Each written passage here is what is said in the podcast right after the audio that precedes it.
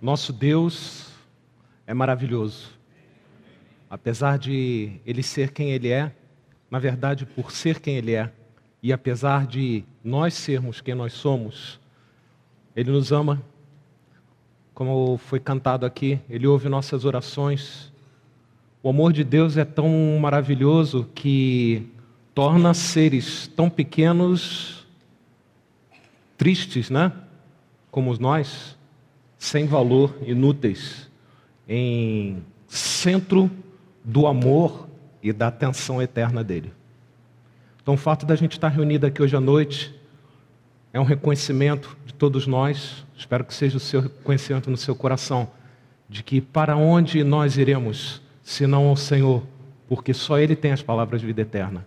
E é dessas palavras que nós precisamos hoje. Nós somos também, como a música falou, e como vento passageiro, né? Como onda né, que se forma, magnífica e se esvai. Fazemos planos. Pastor, Pastor Sacha tinha planos de estar aqui hoje à noite, começando uma nova série, né, pregando, mas não deu. 39 graus de febre, vamos estar orando por ele, né? O pastor Fábio também, hoje de manhã, tava, tinha planejado estar aqui, não deu, né? Também a gripe o pegou e depois é, disparou uma crise aí de labirintite, então ele não tem condições. Mas o fato é que nós estamos aqui. E o fato é que o Senhor está aqui. E é muito oportuno, porque lá fora né, a tempestade está grande, em particular no dia de hoje. Mas tudo continua como sempre esteja. Senhor presente com seu povo, sustentando e nos dirigindo, assim como ele vai fazer até o fim. Nós devemos estar orando também pela irmã Vilma, né? porque naquelas coisas que nós não entendemos, a nossa oração já há algum tempo tem sido para o Senhor levar a irmã, bem claramente falando, né? porque quem acompanha sabe do sofrimento dela, né?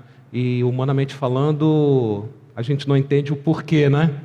Mas a gente confia nesse Deus que muitas vezes a gente não entende o porquê, mas confia nele. E porque a gente confia nele, então a gente coloca a situação da irmã, mas nós devemos estar orando pela situação dela. Né? É terminal, situação completamente terminal, já há vários dias, então a gente tem acompanhado. Então a gente deve, nas nossas orações, estar pedindo que o Senhor console o coração dela, que todos nós aprendamos o que o Senhor quer que a gente aprenda através dessa, dessa situação.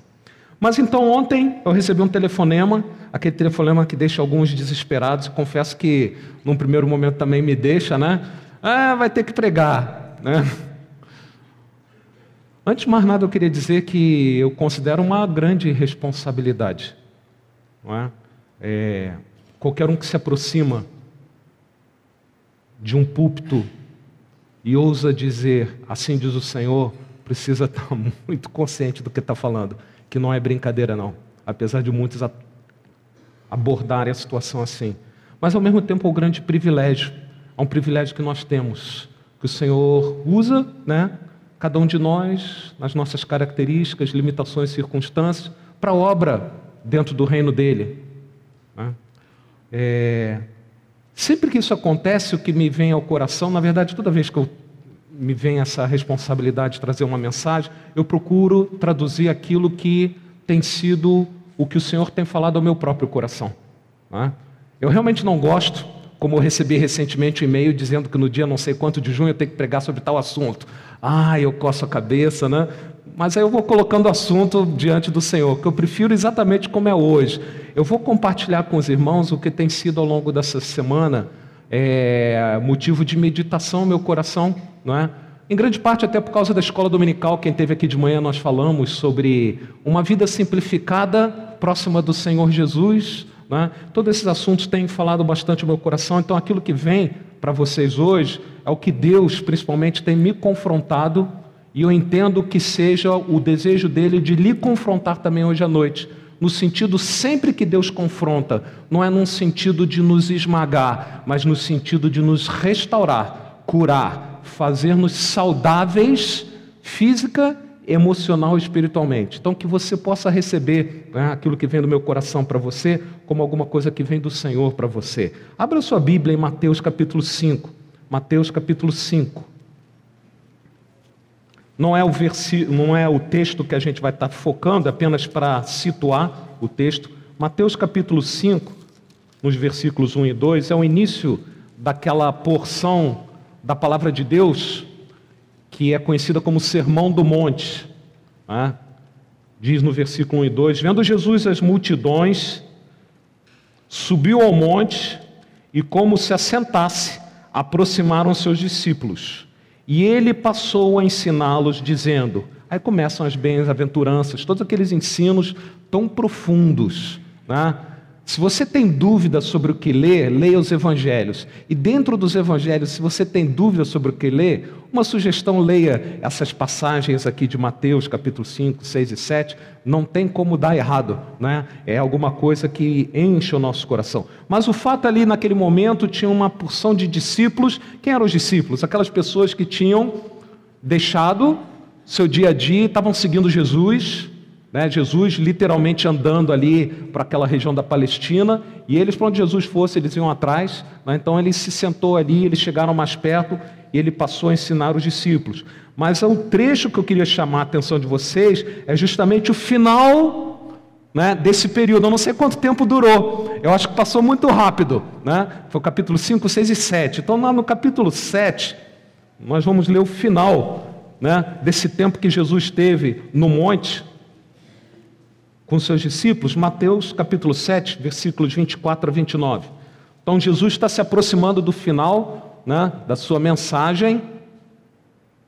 Ele diz assim: Todo aquele, pois, que ouve estas minhas palavras e as pratica, será comparado a um homem prudente que edificou sua casa sobre a rocha. E caiu a chuva, transbordaram os rios, sopraram os ventos e deram com ímpeto contra aquela casa que não caiu, porque fora edificada sobre a rocha. E todo aquele que ouve essas minhas palavras e não as pratica, será comparado a um homem insensato que edificou a sua casa sobre areia, e caiu a chuva, transbordaram os rios, sopraram os ventos e deram com ímpeto contra aquela casa, e ela desabou sendo grande a sua ruína. Quando Jesus acabou de proferir essas palavras, ou seja, a pregação terminou ali. Mas o texto bíblico continua. Quando Jesus acabou de proferir essas palavras, estavam as multidões maravilhadas da sua doutrina, do seu ensino, porque ele as ensinava como quem tem autoridade e não como os escribas. Hoje pela manhã, na escola dominical, nós vimos que ensinar não era algo que Jesus fazia apenas como um passatempo, algo acessório no seu ministério, algo opcional, apenas uma das estratégias. Era indispensável ao ministério de Jesus o ensinar. Ensinar não era a profissão do Senhor Jesus. Como todo grande mestre, o que movia Jesus a ensinar era o amor. Interessante isso, interessante isso. As verdadeiras lições passadas, seja aqui na igreja, seja lá na faculdade, seja lá no nosso lar, as verdadeiras lições são sempre uma manifestação de amor. Quem tem filho sabe isso. Nós investimos horas ensinando nossos filhos, primeiros a se sentar, a levantar, a dar os primeiros passos, falar as primeiras palavras, que para desespero das mamães normalmente é papá né, e não mamã, né, porque é mais fácil, né, dizem aí. Né, as primeiras palavras, desenhar os primeiros desenhos, né, ajudar nas tarefas de casa, tudo isso a gente investe esse tempo por amor, na expectativa de que algum dia eles possam fazer isso e muito mais. Ou seja, nós queremos o bem dele, é uma declaração de amor quando os pais investem nos seus filhos tempo, né, acompanhando. Talvez mesmo você possa se lembrar de algum professor do seu tempo de escola. Ah, todos nós temos, né, um professor que marcou a nossa vida, né? É quase certo, eu arrisco dizer que é quase certo que uma das características que ele tinha, ele era apaixonado por aquilo que ele fazia. A maneira como ele transmitia, o que ele transmitia, às vezes era até matemática, que para alguns era desesperador, não é? Mas a maneira como ele transmitia era diferente. E ele fazia aquilo tanto porque tinha interesse no assunto, mas diferente de um professor que tinha, que ele dava, ele tinha capacidade de dar a aula toda, os 50 minutos voltado para a lousa, naquela época a gente escrevia com giz, né? sem olhar para a turma, só falando aqui assim e escrevendo. Né? Esses professores que a gente está falando, que ensinam por amor, o amor deles não é só o conteúdo, mas é o, aquelas pessoas que estão recebendo. Eles vêm como alguma coisa muito importante e preciosa que eles estão passando para alguém. E a gente só passa aquilo que é importante para a gente para alguém que a gente tem como importante. Você não passa uma coisa que é importante para você para alguém que não está nem aí. Só Deus faz isso com a gente, não é? Mas nós normalmente não. Então esses professores marcaram, né?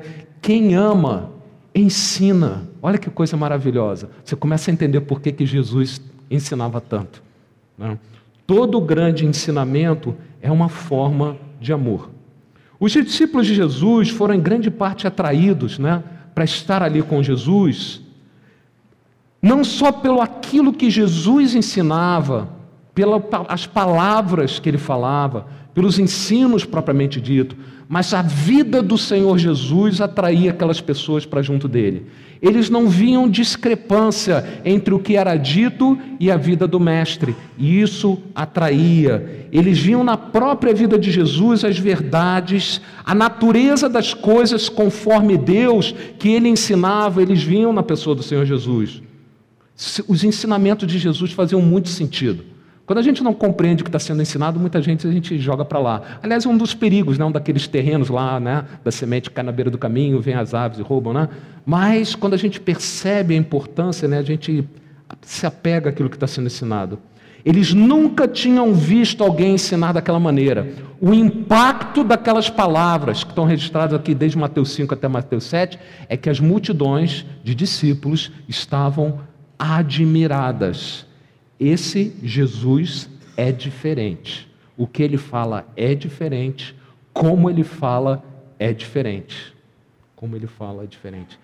Definitivamente estava ali alguém que tinha palavras de vida eterna. Você pode compreender então porque lá em João capítulo 6, né, Pedro né, declarou aquilo que está no nosso coração.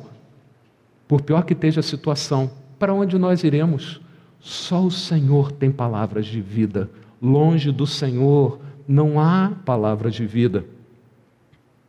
Aqueles homens, aquelas mulheres que se aproximavam de Jesus, eles compreenderam que eles podiam confiar em Jesus como seu mestre. Você já passou por isso? Alguém fala algo para você, mas é, é tão complicada a vida daquela pessoa que você vai e ouve com um pé atrás. Com Jesus é diferente, a gente ouve com o um pé à frente. Senhor, fala né? Fala, Senhor, que teu servo ouve, né?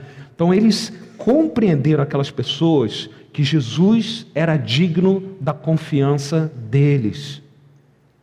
E exatamente por eles confiarem em Jesus como mestre, o coração deles se abriu para confiar logo adiante, depois da morte e ressurreição de Jesus, em Jesus como Salvador. Sabe o que está dizendo aqui?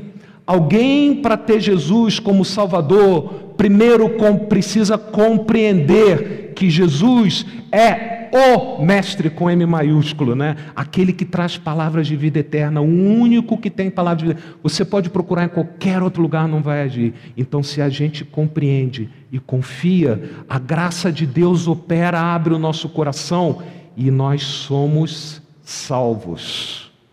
Mas quem confia em Jesus como Salvador, confia nele como mestre. O que é complicado, né? Nós vamos falar ao longo de toda essa meditação que eu tenho feito. Por que será então que tantas vezes a gente tem dificuldade de seguir o que ele nos fala para fazermos, né?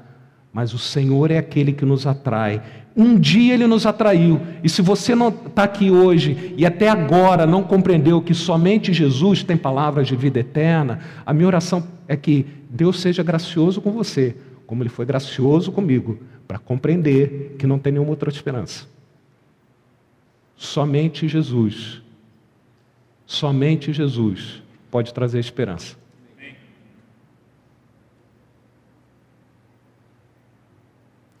Se realmente nós quisermos sentir o amor de Jesus que Ele tem por nós, precisamos aceitar um dos presentes mais importantes que Ele tem para nos dar.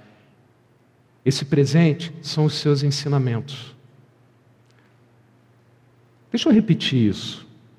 O amor do Senhor é revelado através daquilo que Ele nos ensina. Assim como o amor de uma mãe é revelado a seu filho através daquilo que ela ensina a seu filho, visando o bem dele ou dela.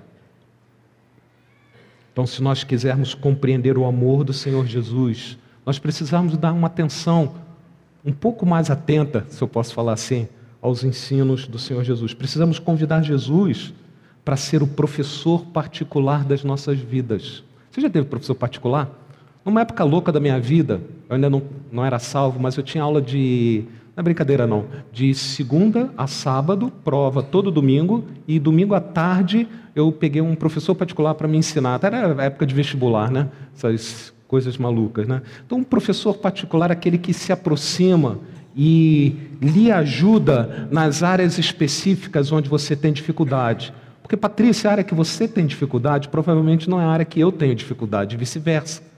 Então Jesus precisa ser um professor particular assim, multi-especialista, né? Porque ele tem todas as áreas, ele vai nos ajudar na nossa dificuldade.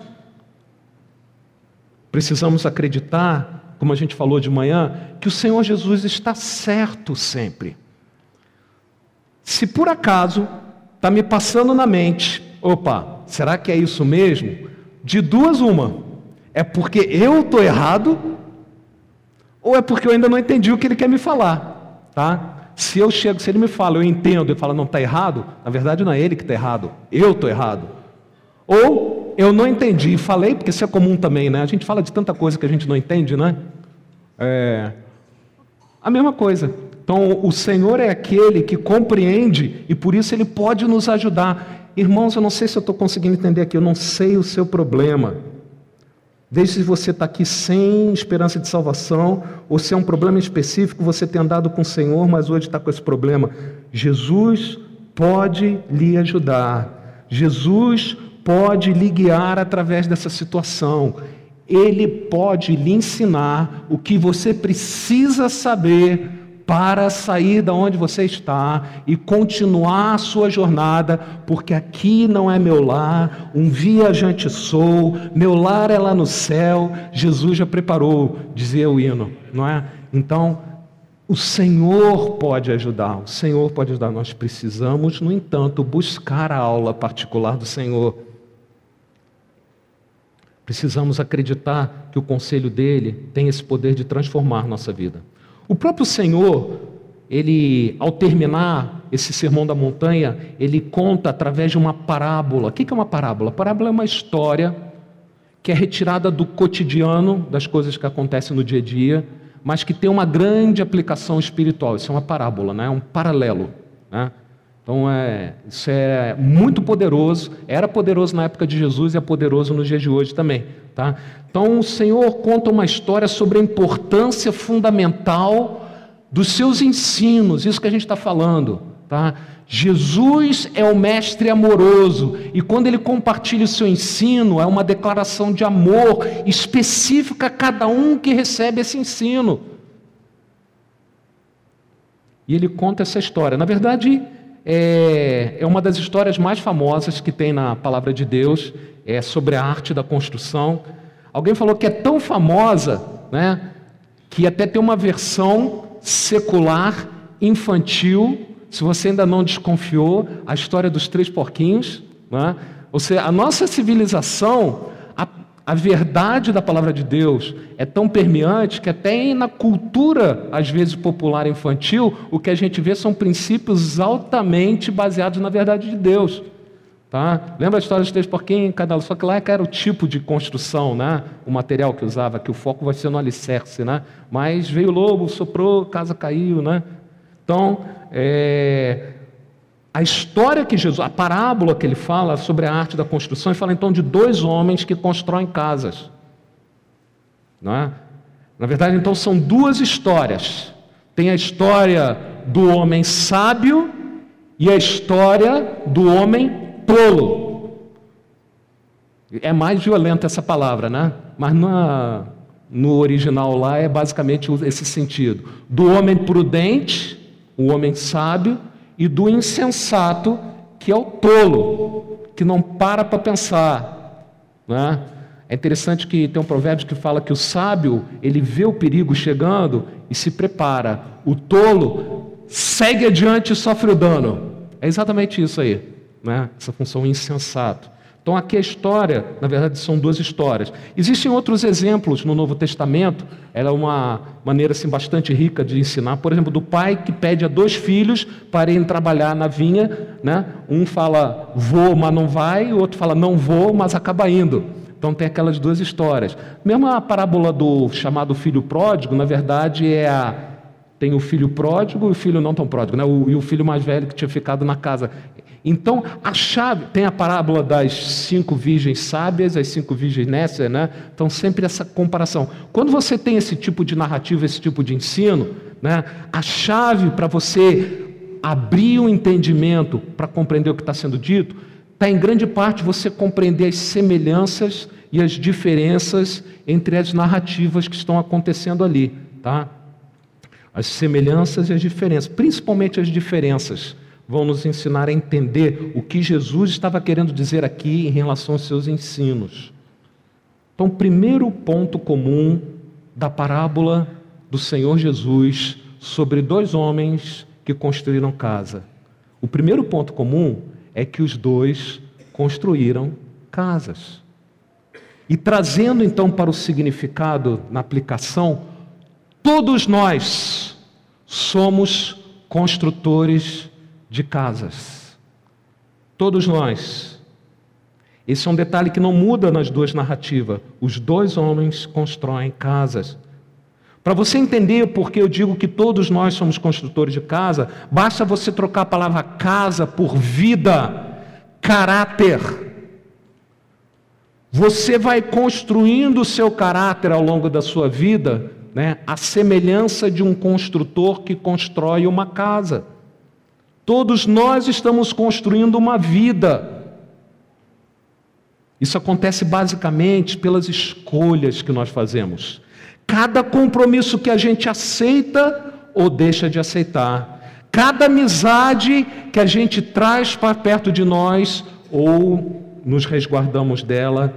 Cada promessa que a gente honra ou quebra torna-se parte da nossa vida, vai moldando a nossa casa, o nosso caráter, vai, de certa maneira, agindo sobre aquilo que a gente entende como alma, que é aquela coisa obscura. Vocês já começaram a entender que eu gosto de falar sobre assunto de alma, né? Porque a gente fala de espírito, aí isso está garantido, né? Mas a alma tem a, a nossa atuação, a gente tem que zelar pela nossa alma. Então, as decisões erradas, você vai danificando a sua alma por cada decisão errada que você faz ou o seu caráter, se você não se sente confortável com a parte de alma, né? sua vida de uma maneira geral. Mas o fato é que todos nós construímos casa.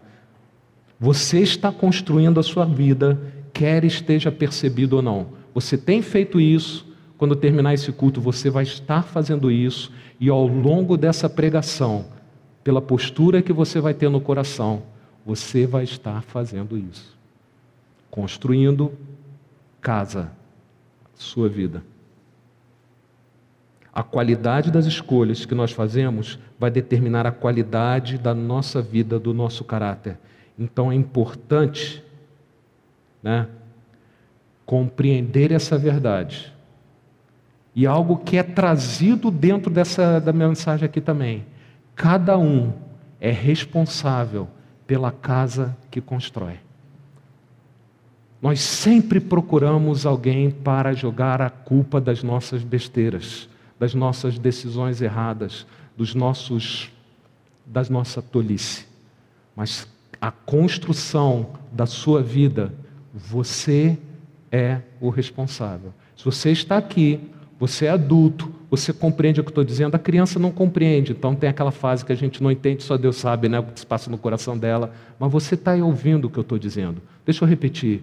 Você é responsável pela vida que você está construindo, pelas escolhas que você faz. E eu falo para você como cristão, inclusive, não apenas para aqueles que eventualmente ainda não entregaram sua vida para Jesus.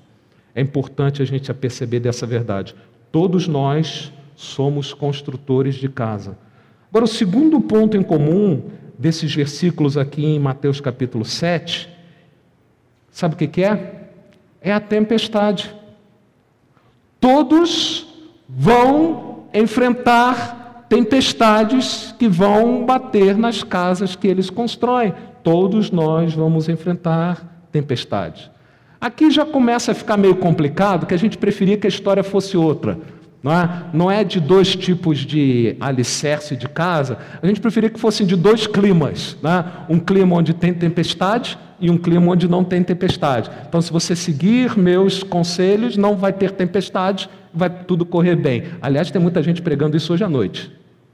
Em muita igreja por aí. É triste, porque o ensino do Senhor é que a tempestade vem sobre a casa do tolo e sobre a casa do sábio. A tempestade vem.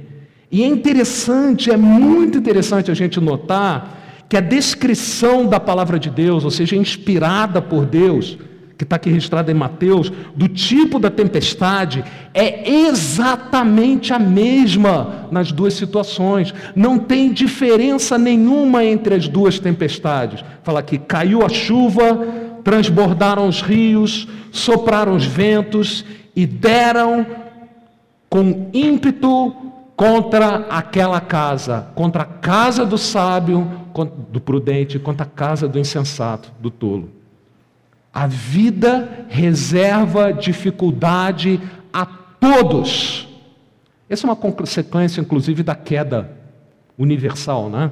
Todos nós sofremos por isso. Então, as tempestades vêm sobre não cristãos, sobre ímpios. Seja você um discípulo de Jesus, seja alguém que despreze Jesus, as tempestades vão vir sobre as nossas vidas. E, aliás, algumas delas muito parecidas entre o ímpio e aquele que teme a Deus. A ponto do salmista, na série de salmos, vários dos salmos foram assim, né? Senhor, não estou compreendendo. Não estou compreendendo. Eu estou sofrendo aqui como se eu fosse um ímpio, né? Mas eu tenho um relacionamento com o Senhor. O que a palavra nos fala é que as tempestades vão vir. E às vezes, muito semelhantes, né? A diferença da história não está no tipo da tempestade, não está no tipo da atividade que é feita, que é a construção, e não está no tipo de tempestade. Não é a marca da história. Essas são as semelhanças, para a gente poder até mergulhar um pouco mais no que o Senhor Jesus está dizendo. Né? Quando nós somos crianças, né, é normal a gente pensar que tudo tem um jeito. Aliás, o brasileiro pensa nisso, né? tudo tem um jeito. É a marca registrada de criança. Se a gente perde alguma coisa, a, a gente encontra, pelo menos mamãe encontra. Se mamãe não encontra, papai não vai encontrar mesmo, né? Se mamãe não encontrar, papai não encontra. Ah, mas a vovó encontra. a vovó encontra. E se a vovó não encontrar, o que, que ela faz? Hum, ela me dá um novo. Então a gente, a criança sempre pensa que tem um jeito, né? Tem alguma, se alguma coisa errada acontecer, ela vai ser consertada de alguma maneira, né? Se comete um erro, alguém, em geral, os pais, podem consertar a, consertar a confusão. Normalmente na escola, né? Ah, meu, quebra o galho, né? Aí o pai vai, faz uma, dá uma cabeçada. Né? achando legal aqui o Gu e a, a Rose aqui. Lembranças do passado, né, Gu? Estão vindo aí, né? É, então a gente pensa que os pais vão dar um jeito. Entretanto, à medida que o tempo passa, a gente compreende que na vida não é bem assim. Eu li essa frase e ela me chocou. Não há como passar ileso pela vida.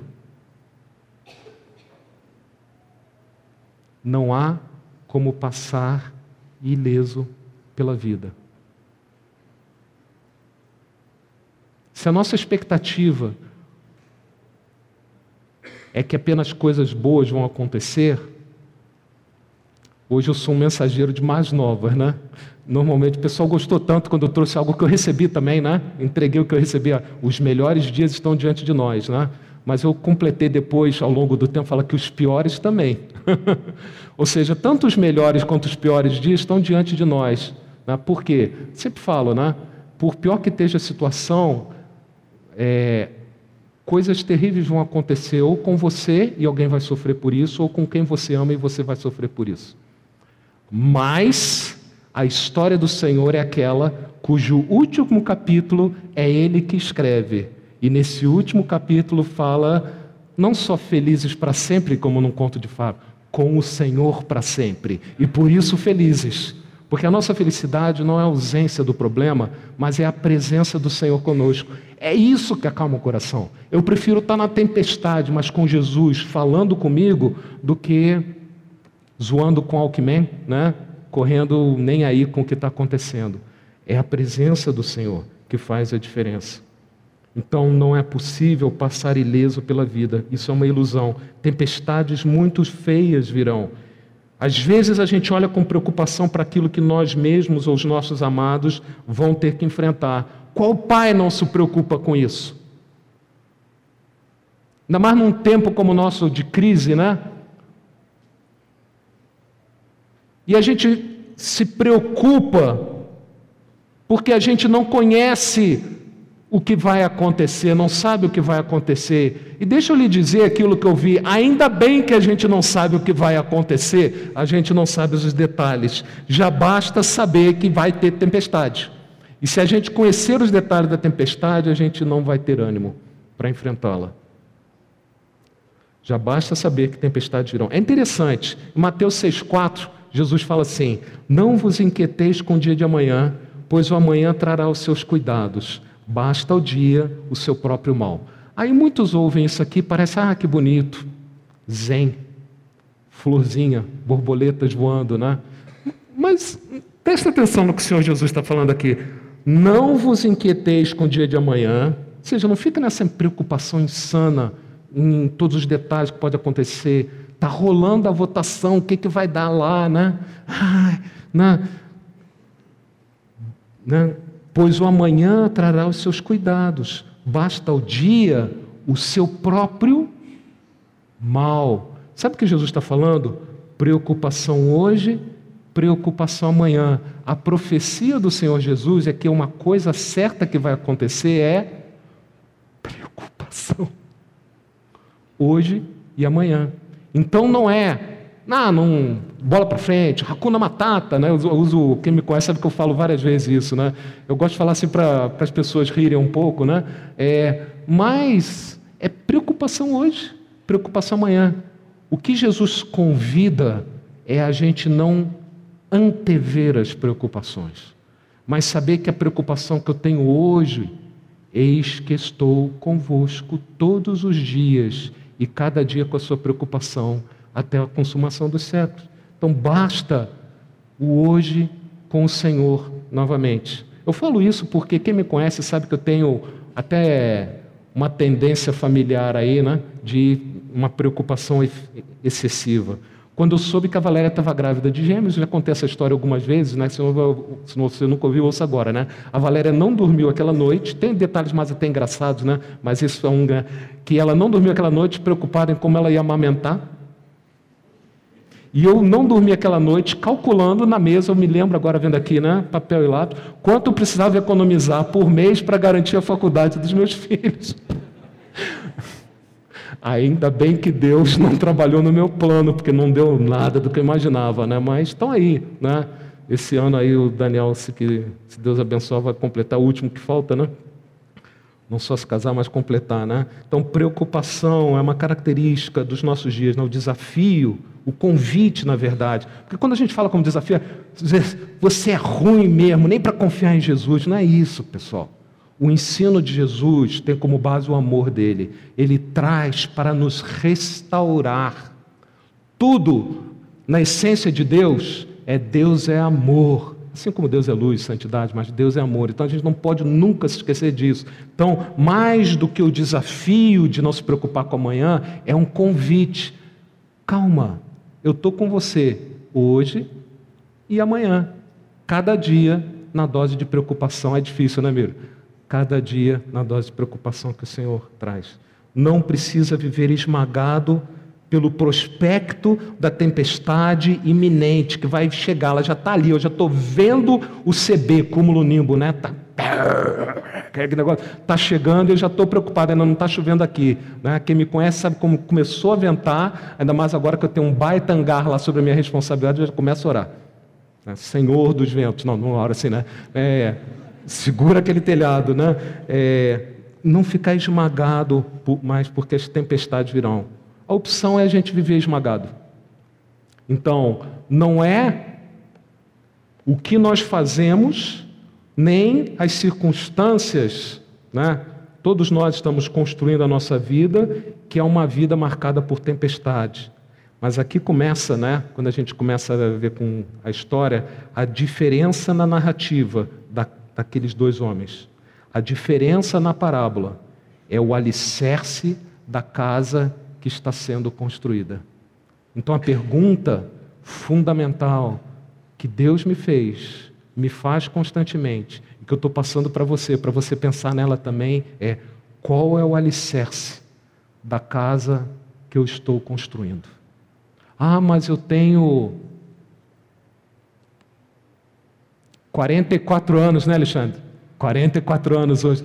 Eu quase falei, é numa criança, nada. Você tem que falar com a pessoa certa, né? Você conversa com alguém que é mais velho, né? 58. Aí eu falo que eu tenho 58 anos, ah, mas não importa a sua idade, a construção vai até o último dia. A Vilma, lá no hospital, está construindo a sua casa. Foi-me dito que hoje ela estava cantando. É uma maneira de construir a sua casa, mesmo naquela situação dela. É? Então, qual o alicerce da casa que eu estou construindo? A narrativa diz: um homem prudente edificou a sua casa sobre a rocha. O homem prudente, aqui a palavra é um homem que pensa, sábio, sagaz, no sentido de que ele entende o que está em jogo, e tomam uma atitude apropriada. Tem uma palavra em grego aqui, mas não vem ao caso dizer aqui. Então, esse homem que pensa e vê adiante, que é sábio, edificou sua casa sobre a rocha. Sopraram os ventos, deram com ímpeto contra aquela casa que não caiu, porque fora edificada sobre a rocha. A diferença era o local onde foi edificada. Um homem insensato, né? aqui a palavra é alguém que não pensa, Alguém que é absurdo. Desculpe o termo, mas esse é um estúpido. A gente pensa que estúpido é aquele que é bruto, né? Um estúpido é um cara que não pensa, por isso ele faz o que ele faz, não é? Ele é um tolo, na verdade. Edificou sua casa sobre areia e ela desabou quando veio aquela tempestade, sendo grande a sua ruína. É na tempestade que a estabilidade da casa é revelada. Aquela tempestade que vem na vida de todos nós é que vai revelar como eu construí a minha vida, melhor ainda, onde eu construí a minha vida. Né? Quem já construiu uma casa sabe quão importante é escolher o lugar certo, o bom alicerce. Né? É demorado, mas é fundamental. Só quem conhece é que vibra, né? Ah, cavamos aqui a broca. Cadê o Vitor? Né? Vitor? Tá aí? Está lá em cima, né? Mas cada vez ele me ajudou a construir a casa em Jambeiro, eu ia lá, vibrava cada vez que, né? Alguma enterrava dinheiro, né? Ninguém via, né? Quando vai para cima, as esposas ficam felizes, principalmente quando começa a pintar, né? Mas o alicerce, né? Onde é colocada a casa, né? Faz e como é colocada ali faz toda a diferença, né? Olha só o que Jesus fala: todo aquele que ouve minhas palavras e as pratica será comparado a um homem prudente Aquele homem prudente que escolheu a rocha como lugar onde ele edificar sua casa. Nota bem que a ênfase não é a habilidade do homem edificar, mas aonde ele foi edificar. Né? É aquele que ouve as palavras do Senhor Jesus e a pratica. E o Senhor diz aqui: todo aquele que ouve essas minhas palavras e não as pratica será comparado a um homem insensato o mesmo tipo de tempestade teve resultado completamente diferente nas duas casas construídas para aqueles dois homens. Jesus fala então que o homem prudente que construiu aquela casa como a sua rocha é como aquela pessoa que ouve as palavras do Senhor Jesus. Lembra? Ele estava terminando o sermão do monte. O que não faltou naquele momento foram palavras ditas pelo Senhor Jesus. O que nós não temos falta, irmãos, são de ensinos do Senhor Jesus para nos guiar em segurança na nossa vida, tá? O homem que foi prudente é que ele ouviu e praticou as palavras que ele ouviu do Senhor Jesus. E o insensato, olha só, ele ouviu também. Qual era a diferença? Ele não praticou. Lá no livro de Tiago, compara alguém que chega na presença de um espelho, olha o estado de lastimável que está e não faz nada a respeito. Sempre que a vez que o Senhor nos confronta com o nosso estado e a gente não atenta e não faz nada a esse respeito, é como nós fazemos exatamente, nós estamos construindo a casa da nossa vida na, num lugar que não vai dar outra coisa senão destruição destruição. O insensato ouve, mas não pratica. Essa é a diferença básica entre a prudência e. Pessoal, não é o quanto você conhece, entende? O quanto você ouviu. Qual é que foi a diferença fundamental entre os dois homens? Praticar ou não praticar aquilo que foi ouvido. Essa é a diferença fundamental. Essa é a diferença que faz diferença nas nossas vidas. Cada decisão que nós tomamos entra para a construção da nossa vida. Existem apenas dois tipos de terrenos onde construímos: ou em harmonia com os ensinos de Jesus, ou seja, praticando, ouvindo o que o Senhor tem para falar, acatando, mesmo não querendo, Senhor, eu não quero fazer isso, mas eu não quero ser como insensato, então me ajuda a fazer o que é certo, né? Faz, faz, porque é praticar, não é que tem grande alegria em praticar, isso é uma segunda fase. Quando a gente vê que dá certa coisa, a gente pega gosto, né? mas pratica, né?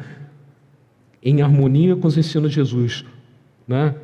Não dá para transgredir os ensinos de Jesus sobre o modo como as coisas são e ainda querer que tudo dê certo. Pessoal, não dá definitivamente não dá. Estou falando para mim mesmo, viu, Marcelino? Não estou falando para você, não. Não dá, João Pedro. Você continua querendo, mas não dá, não dá, não dá. E o Senhor fala isso com muito. Da mesma maneira que ele falou com Marta, né? Quem estava de manhã aqui, né? Marta, Marta, né? Você está complicando muitas coisas, Marta, né? Maria escolheu a melhor parte, não vai ser tirada, vem você também, né? Aquele convite do Senhor Jesus para Marta, né? Não dá para transgredir os ensinos do Senhor Jesus e pensar que a nossa casa, da nossa vida, quando vier a tempestade, vai permanecer de pé.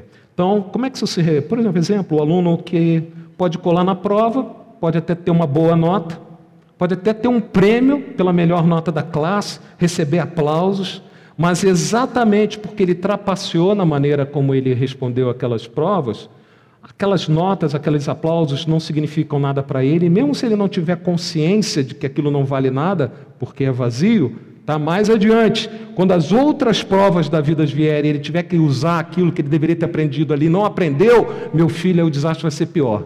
Então é melhor aprender agora. É melhor tirar uma nota baixa agora e repetir o ano, mas pelo menos que você aprenda. Né? Uma das minhas orações é assim, Senhor, me ajuda a aprender da primeira vez. Né? Para não ter que repetir o curso. Eu até falo assim, brincando sério, eu não falo para ele não, mas eu, é assim, se possível até uma aula teórica apenas, não uma aula de experimental, né? uma aula teórica que eu ouço para pastor pregar, né? aquilo move meu coração e minha vida, não preciso entrar por ali. Então nossas atitudes, nossas decisões. Por exemplo, você pode usar de raiva, manipulação emocional para conseguir o que você quer do seu cônjuge lá na sua família ou no seu é, local de trabalho, na sua escola. Você pode manipular as pessoas. Você pode até ser muito bem sucedido com isso aí, mas o que, que você não vai conseguir dessas pessoas? A intimidade, aquela necessidade básica que todo ser humano tem de ter proximidade com as pessoas.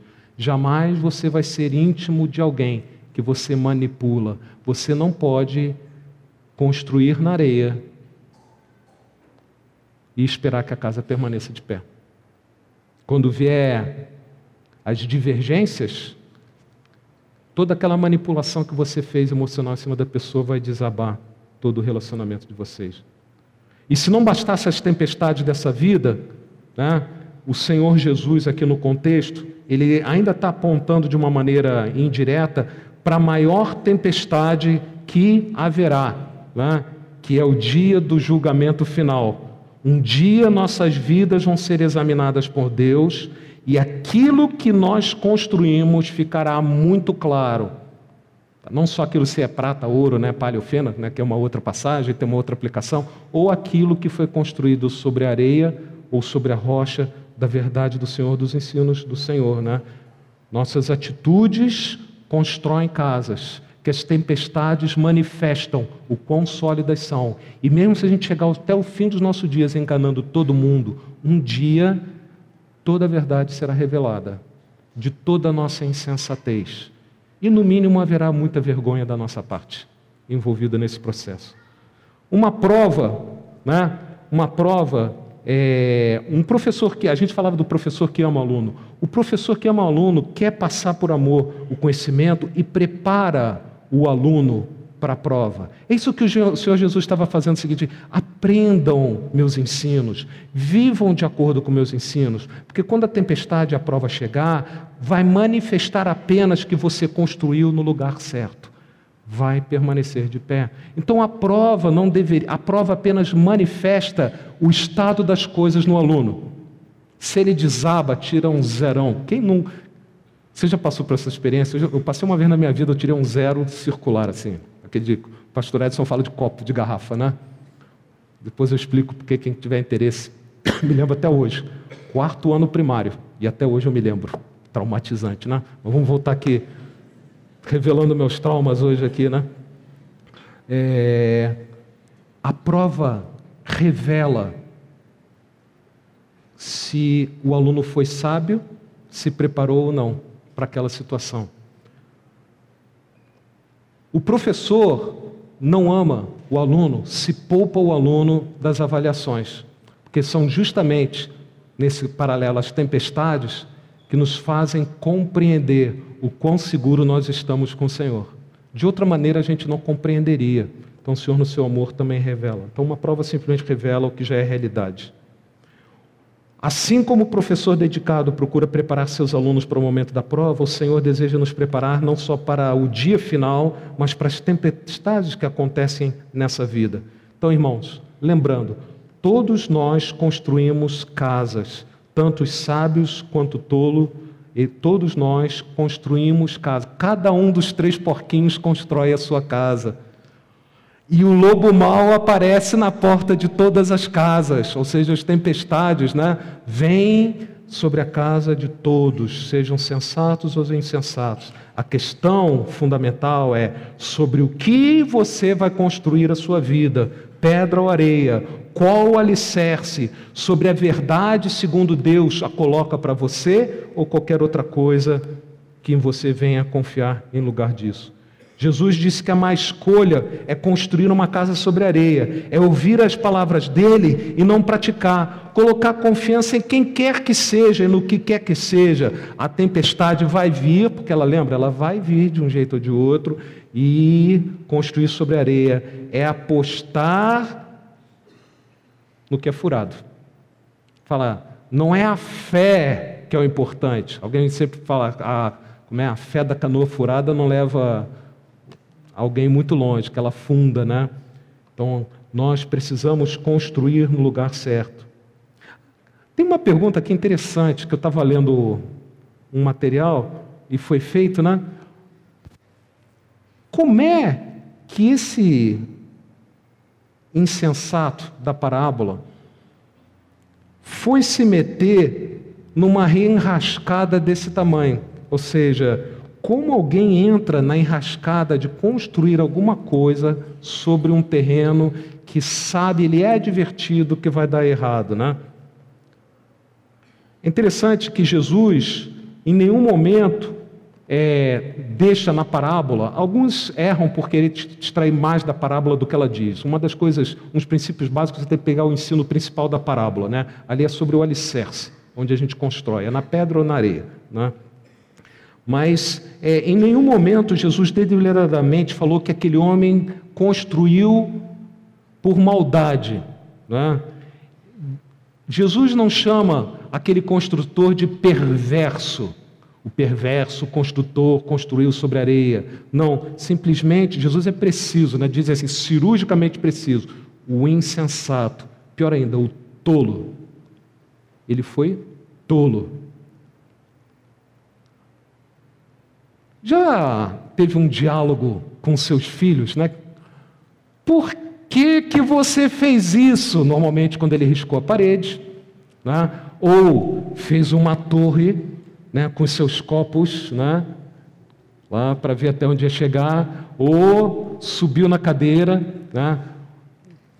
Em casos mais graves, disputa de quem conseguia engolir um macarrão pelo nariz mais rápido.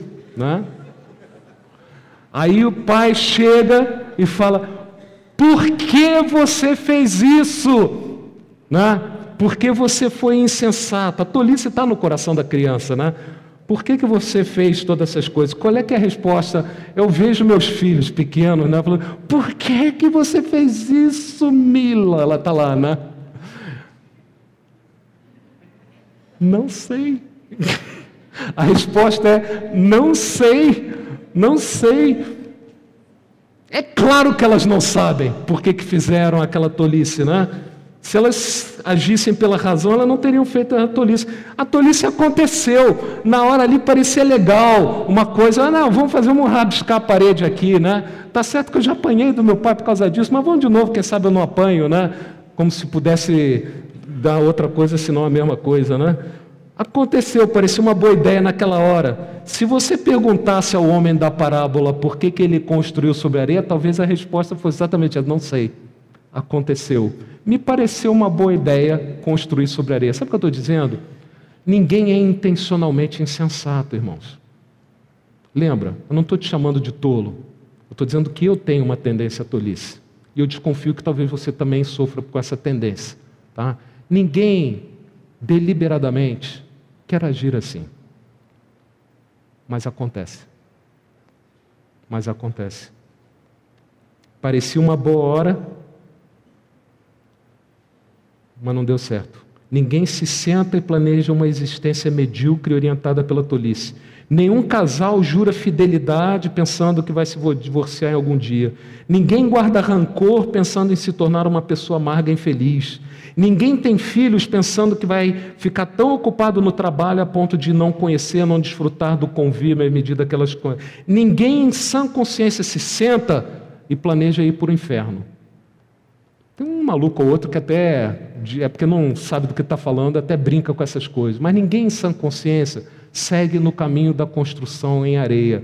Mas quantas casas são construídas na areia? Quantas vezes a gente. Tem um autor não vê o caso o nome dele, Neil Platinga, né? Escreveu assim: o pecado, além de um erro, é uma burrice. Termo técnico. O pecado, além de um erro, é uma burrice. Onde quer que os tolos estejam, o pecado é a atração principal. Pecado é, é como usar uma receita errada de remédio para manter a saúde, como encher o tanque com combustível errado. Como pegar, na época que não tinha flex, né, que passava, e cheio de álcool, era gasolina, né, ou vice-versa, né, era um drama, né, tinha que purgar. O pecado é pegar um caminho que você sabe que é errado, pensando em chegar em casa. Você não vai chegar. Não vai acontecer aquilo. É inevitável. Constrói sobre areia, a casa desaba. Porque a tempestade vem. Isso não está em jogo. O clima não permite né, que você possa não prever que vem uma tempestade, ela virá. Por Jesus nos amar, lembra, nós começamos tudo aqui, por Jesus nos amar, ele veio como mestre, ele veio oferecer a tolos construtores que somos nós, um alicerce seguro sobre o qual construir as nossas casas. Ele veio nos ensinar a viver. Né? Nas dúvidas que nós temos, buscar o conselho dele, na palavra dele, na palavra de sabedoria de pessoas que têm andado com Ele.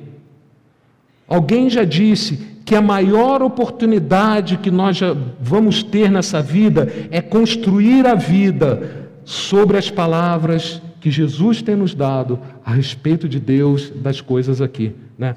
Para construtores tão ruins como nós, cada palavra dos ensinamentos de Jesus é um presente de amor. Né? Então, cada vez que eu consigo compreender o que o Senhor quer me falar, é uma declaração de amor para mim, porque Ele não quer que eu enfie macarrão no meu nariz. E se deixar comigo, é o que vai acontecer. Nós podemos aceitar um tijolinho de cada vez para construir essa casa em cima do alicerce que é a palavra do Senhor, a verdade do Senhor. Pessoal, agora cuidado, lembra? Não é só ouvir a palavra do Senhor, conhecer a palavra do Senhor. É quem ouve e pratica a palavra do Senhor. Então a gente pode construir essa casa da nossa vida um tijolo por vez, indo tratar diretamente com alguém que nos prejudicou, embora seja mais fácil a gente fofocar, maldizer a pessoa para os outros. Quando eu opto por tratar como a palavra fala para eu tratar, os incidentes que acontecem entre nós, eu estou construindo sobre a rocha. Qualquer outra atitude, você está construindo um belo prédio em cima da areia que vai desabar, mais cedo mais tarde conhecendo a alegria de relacionamentos restaurados através do perdão estendido graciosamente. O perdão estendido sara, cura. Saber perdoar é profundamente próximo ao coração do Senhor. A parábola do credor incompassível nos fala como é odioso aos olhos de Deus Alguém que recebe perdão e não é capaz de perdoar.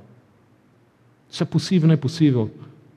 Não se preocupa. O desafio para você, para construir na, pré, na pedra, né, estenda o perdão, assim como você foi perdoado. Investindo recursos em prol do reino, conhecendo a alegria de um coração generoso, não dominado pela mesquinhez. Nós falamos isso de manhã. A mesquinhez, o amor à prata, né, a ganância, né, abre a porta para todo tipo de males, que está lá em 1 Timóteo capítulo 6. Quem constrói em cima da ganância, constrói na areia, e é uma areia movediça, porque ela abre porta para tudo quanto é tipo de coisa ruim, lá em 1 Timóteo. Ao contrário, se você descobre a alegria de o que eu tenho pertence ao Senhor, então você é um bom mordomo. Não é para você desperdiçar com qualquer um. Pessoal que tem muito lobo no meio do, aí do nosso meio, tem muita gente tirando dinheiro um dos outros. Isso não é ser bom mordomo, mas lembrar que o que pertence ao Senhor, então eu tenho uma alegria muito grande quando o Senhor usa de uma maneira a glorificar o nome dele. Falando a verdade direta e francamente, mesmo querendo, quando é. Eu gostaria que fosse um pouquinho diferente, para que eu aparecesse mais heróico na fita, né? Vai ser melhor na fita, né? Então, quando a gente adapta um pouco as histórias, trazendo um crédito para nós que não é devido, é construir sobre areia. Né? Cada vez que agimos conforme Jesus nos dirige, descobrimos que Ele estava certo, porque mais cedo ou mais tarde a tempestade vai vir, e quando ela vier, e eu agir em cima do que Ele me falou para fazer, o que vai acontecer? Eu vou ver que Louvado seja Deus, porque Ele teve misericórdia de mim, abriu meu coração para eu construir aqui, porque se dependesse de mim, estava ali, na areia. E isso tá, tinha levado tudo a perder: meu casamento, minha vida, o que seja, meus bens. Né? Então, cada vez que nós nos submetemos ao Senhor, a gente descobre que Ele estava certo.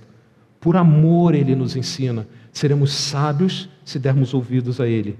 Ouvir e praticar Suas palavras, seus ensinamentos, é o caminho da sabedoria. E concluindo, tá?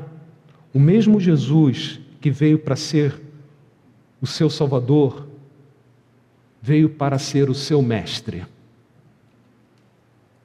Que o Senhor desperte em nós novamente essa verdade que talvez esteja um pouco adormecida em nós. Ele é o nosso mestre, a quem eu busco nos momentos de dúvida E ele é a pessoa mais sábia que já existiu. Nenhum conselho superior ao conselho de Deus você vai receber. Por amor, o Senhor compartilha o seu conhecimento conosco, que somos tão propensos à tolice. Compartilhou, apesar de que, para compartilhar conosco os seus ensinos, tenha custado a ele muito mais do que jamais a gente vai poder cantar a respeito ou saber. Ninguém que construiu a casa da sua vida sobre uma, a verdadeira compreensão das palavras de Jesus se arrependeu. Deixou ninguém que construiu a sua vida sobre a rocha da verdade do Senhor se arrependeu. A pergunta para você, como era foi colocada para mim pelo Senhor durante a semana, eu tenho ouvido as palavras do Senhor? Que é o primeiro passo. Eu tenho buscado ao Senhor. Eu tenho ansiado pela direção do Senhor. Normalmente a gente só anseia quando as coisas estão ruins, né? Mas eu tenho a tal ponto descoberto que Ele me ama que eu não vejo a hora de ter uma aula particular com Ele. Teórica, por favor, né? Não de laboratório. Não, não funciona assim, né? É, seja teoria ou na prática, mas que seja com o Senhor me ensinando, né? Tenho ouvido as palavras de Jesus e talvez a mais importante, tenho praticado as palavras do Senhor Jesus. Muitas vezes nós nos acomodamos numa vida muito aquém da vida que Jesus nos prometeu. Eu tenho falado muito sobre isso nesses últimos dias. Eu vim para que tenham vida e a tenham plenamente. Em outra tradução, em abundância. Vida eterna, de qualidade que só o Senhor pode trazer, tanto em quantidade quanto em qualidade.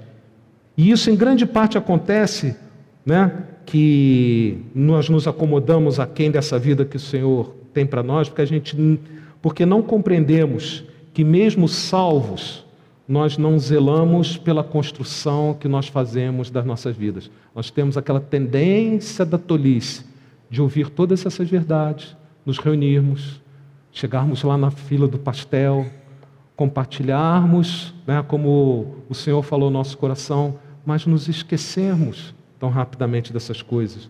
Né? Nós não cuidamos das nossas almas e o resultado é um dano que acontece. A ruína, mesmo para os cristãos, pode ser muito grande. Pode ser muito grande. O momento é de repensarmos onde nós estamos construindo nossas casas, nossas vidas, tijolo a tijolo, com cada decisão, cada compromisso, cada atitude que eu tenho.